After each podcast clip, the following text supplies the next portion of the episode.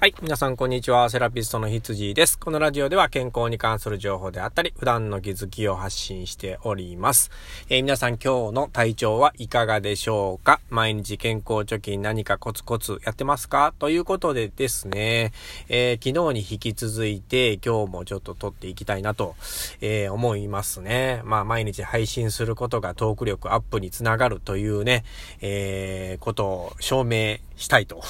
いうことでですね、えー、できるだけこう毎日配信をしたいなと思っている今日この頃ですけれども、まあ、インフルエンサーたちもね、ラジオなんかよく僕聞くんですけれども、まあみんなこう毎日配信をしてね、えっ、ー、と本当にね、トークが上手だなと、あの、わかりやすい、えー、お話しされるなっていうのをね、本当によく思うんですよね。まあ僕もそういうね、人が聞きやすいトークっていうのをね、まあ身につけたいと。で、話し方のね、まあそういう勉勉強なんかも、まあ、どんどんどんどん、えー、やっていってですね、皆さんにこう、ね、よりよく伝わる、えー、話というのをね、ちょっとやっていきたいなと思います。まあこれもね、勉強勉強で日々成長ですからね。うん、まあよろしくお願いします。ということで本題に入りたいと思います。えー、今日はですね、あのーえー、以前ね、患者さんから何回かね、あの、聞かれたことがある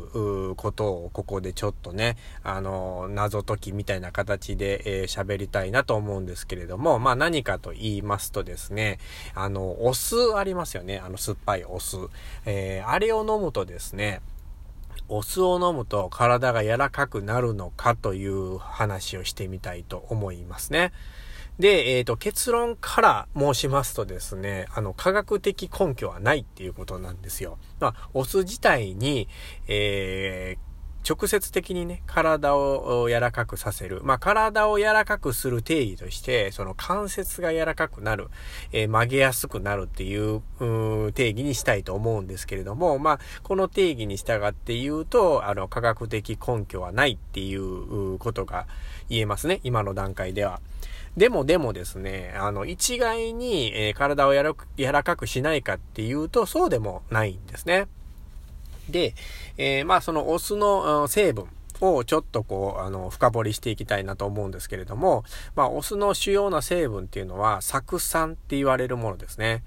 えー、この酢酸が、えー、体の、人間の体の中に入るとですね、クエン酸っていう物質に変わるんですよね。で、この、よく聞くと思うんですよね。あの、梅ドリンクとかね、まあ、酸っぱい飲み物なんかによくクエン酸っていうのね、書いて、えー、あるものが多いんですけれども、えー、熱中症ね、これから、えー、なりやすいので、そういう方に対して、あの、すごくクエン酸のね、入った飲み物が有効ですよ、みたいな、えー、ことをよく聞くと思いますね。で、なんで、えーきえー、いいの、体にいいのかっていうのをね、えー、ちょっと説明したいと思うんですけど、あの、その酢酸が体の中に入るとクエン酸に変わりますよね。で、そのクエン酸の役割として、え、血管を広げるとか、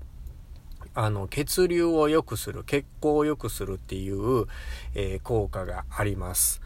で、えっ、ー、と、あとはですね、その筋肉内にあるこの溜まった疲労のね、乳酸っていうものがあるんですけども、それらを分解するっていう役割もあります。で、今の効果を聞いて、えっ、ー、と、まあ、ピンとくる方もおられると思うんですけれども、あの、その血行が良くなったりとかですね、あの、まあ、乳酸を取り除いたりすることによってですね、あの、筋肉がね、まあ、もちろん柔らかくなりますよね。あの、疲労物質が溜まってたりとか、血の流れが悪いと、そこの筋肉っていうのは硬くなってるので、まあ、それらがね、取り除かれると、あの、筋肉っていうのはもちろんね、あの、その硬い状態よりは柔らかくなるんですよ。で、それは元々の、あの、柔らかさなんですね。だから、硬くなった筋肉を元通りに戻すっていうようなイメージで、えー、効果があるっていうふうなことが言えます。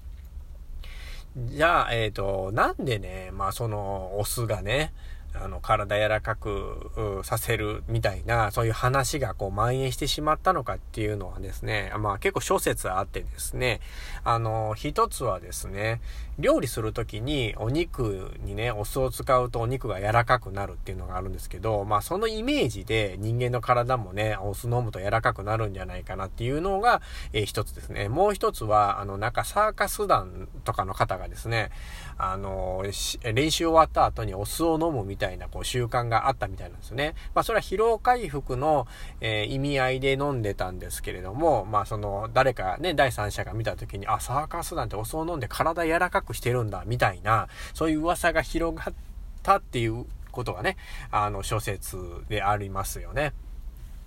まあ、あの、そういう間違ったね、見解でこう広がってしまったっていうところがね、まあ、そのお酢が人間の体を柔らかくするっていう考えに至ったかなと思うんですけれども、まあ、科学的根拠は、まあ、最初言みたいにないということなんですよね。うん。でも、えー、お酢っていうのは体にね、さっき言ったみたいな血行を良くしたりとか、乳酸を取り除いたりとかっていう風な、あの、効果がありますので、まあ、あのー、ね、よく飲んでもらった方がいいと思うんですよね。まあ、飲むっていうよりもね、まあ、そのお酢の食べ物を食べるとかですね。まあ直接的に飲むとね、えー、結構酸がきついので、まああの粘膜とかその、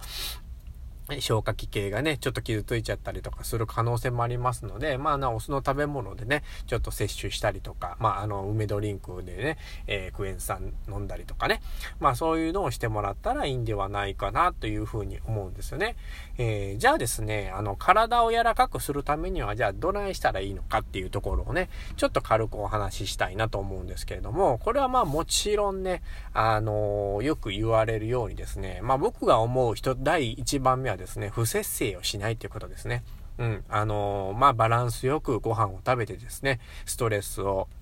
溜めないようにして、睡眠しっかりとって、で、排泄をね、あの、しっかり促すっていう風な、そういう生活をしているとですね、体っていうのはね、あの、老廃物が溜まりにくい体になりますので、えー、のそんなに硬い状態にはならないと思います。でもでもですね、あの、加齢ですよね、問題は。あの、年取ってきて運動能力が落ちてくるとですね、運動量が落ちてくると、あの、どうしても関節っていうのがね、使ってないと硬くなるんですよ。だから、しっかり、えー、ストレッチですね。あの、こう体、運動するというよりは、ストレッチの方がすごく大事だと思いますね。あの、年いけばいくほど、えー、ストレッチを無理しない程度でね、あの、しっかり自宅で、あの、体伸ばしたりとかね、痛気持ちいい程度で行ってあげるっていうのがね、あの、一番柔らかくするためには大事なんじゃないかなっていうふうに思いますのでね。まあ、そういう、こう、間違った知識っていうのもね、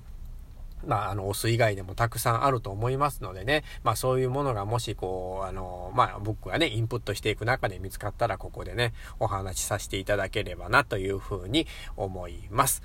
はい。じゃあ今日はね、えー、こういった形で、えー、ちょっとまあ、お酢についてのね、えー、間違った情報ですよっていうところをお話ししてみました。えー、今度もね、またこう、皆さんに興味のあるようなお話を見つけて喋っていきたいと思いますので、どうぞよろしくお願いします。ということで、セラピストの羊でした。ではでは。